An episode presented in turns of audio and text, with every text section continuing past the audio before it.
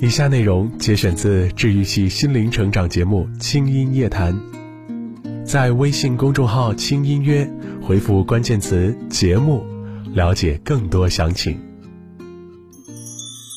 前些天，我的一位朋友失恋了，他来跟我诉苦，说自己被这个渣男搞得都变丑了。一段不好的爱情真的会把人变丑吗？如果答案是肯定的。那就意味着，但凡那些我们全身心投入过而不得善终的事，都会把我们变丑。如果以此类推，生活当中会把我们变丑的人和事儿可就太多了。要么不投入凑合着，一旦投入就没有好结果，那我们就要还给世界一个丑脸和臭脸吗？如果你还依然是一个只会停留在抱怨里的小孩子，那么你或许很难看到每一段糟糕的情感经历背后那动人的养分。坚持美好是一种特立独行。我在爱奇艺听清音节目里有一个片头就是这么说的，这句话也是我自己的价值观。创业之后啊，可以说是变得超级超级忙。但是有两件事儿我还一直都在坚持着，第一是每天一定要坚持保养皮肤，第二是每天一定要穿着得体的出门。相比那些每天忘我工作忙到灰头土脸的女创业者，我真的算一个奇葩了。在我心里啊，无论理想多伟大，我无论如何都不能忍受自己变丑，加班忙碌。不开心，身体不好，情绪崩溃，这些都不能成为让自己变丑的理由。我这个习惯其实是从第一次研究生考试落榜开始的。那个时候不吃不喝不睡，两天下来，看到镜中憔悴的自己，我突然想，与其躺着痛哭，不如站起来散散步，整理一下衣柜，贴个面膜。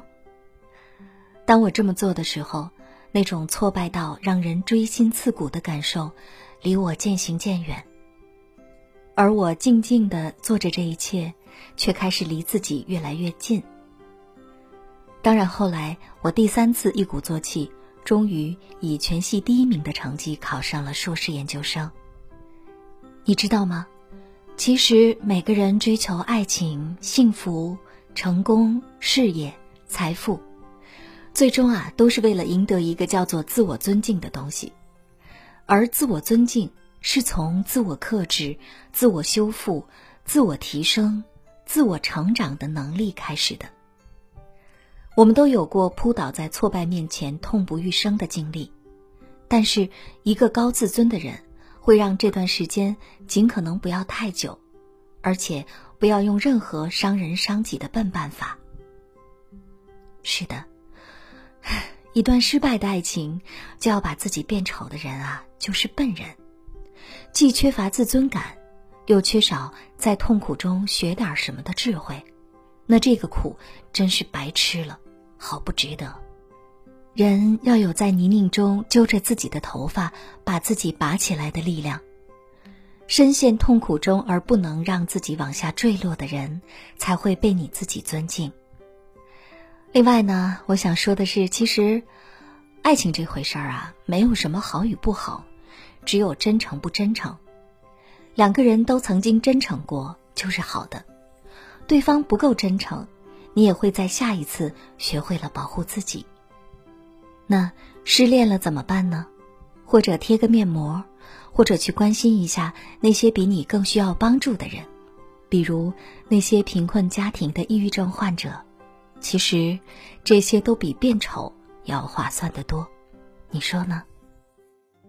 爱情很重要，但没生存重要；爱情很重要，但没健康重要；爱情很重要，但没生命重要；爱情很重要，但人生里比爱情重要的事儿还有很多。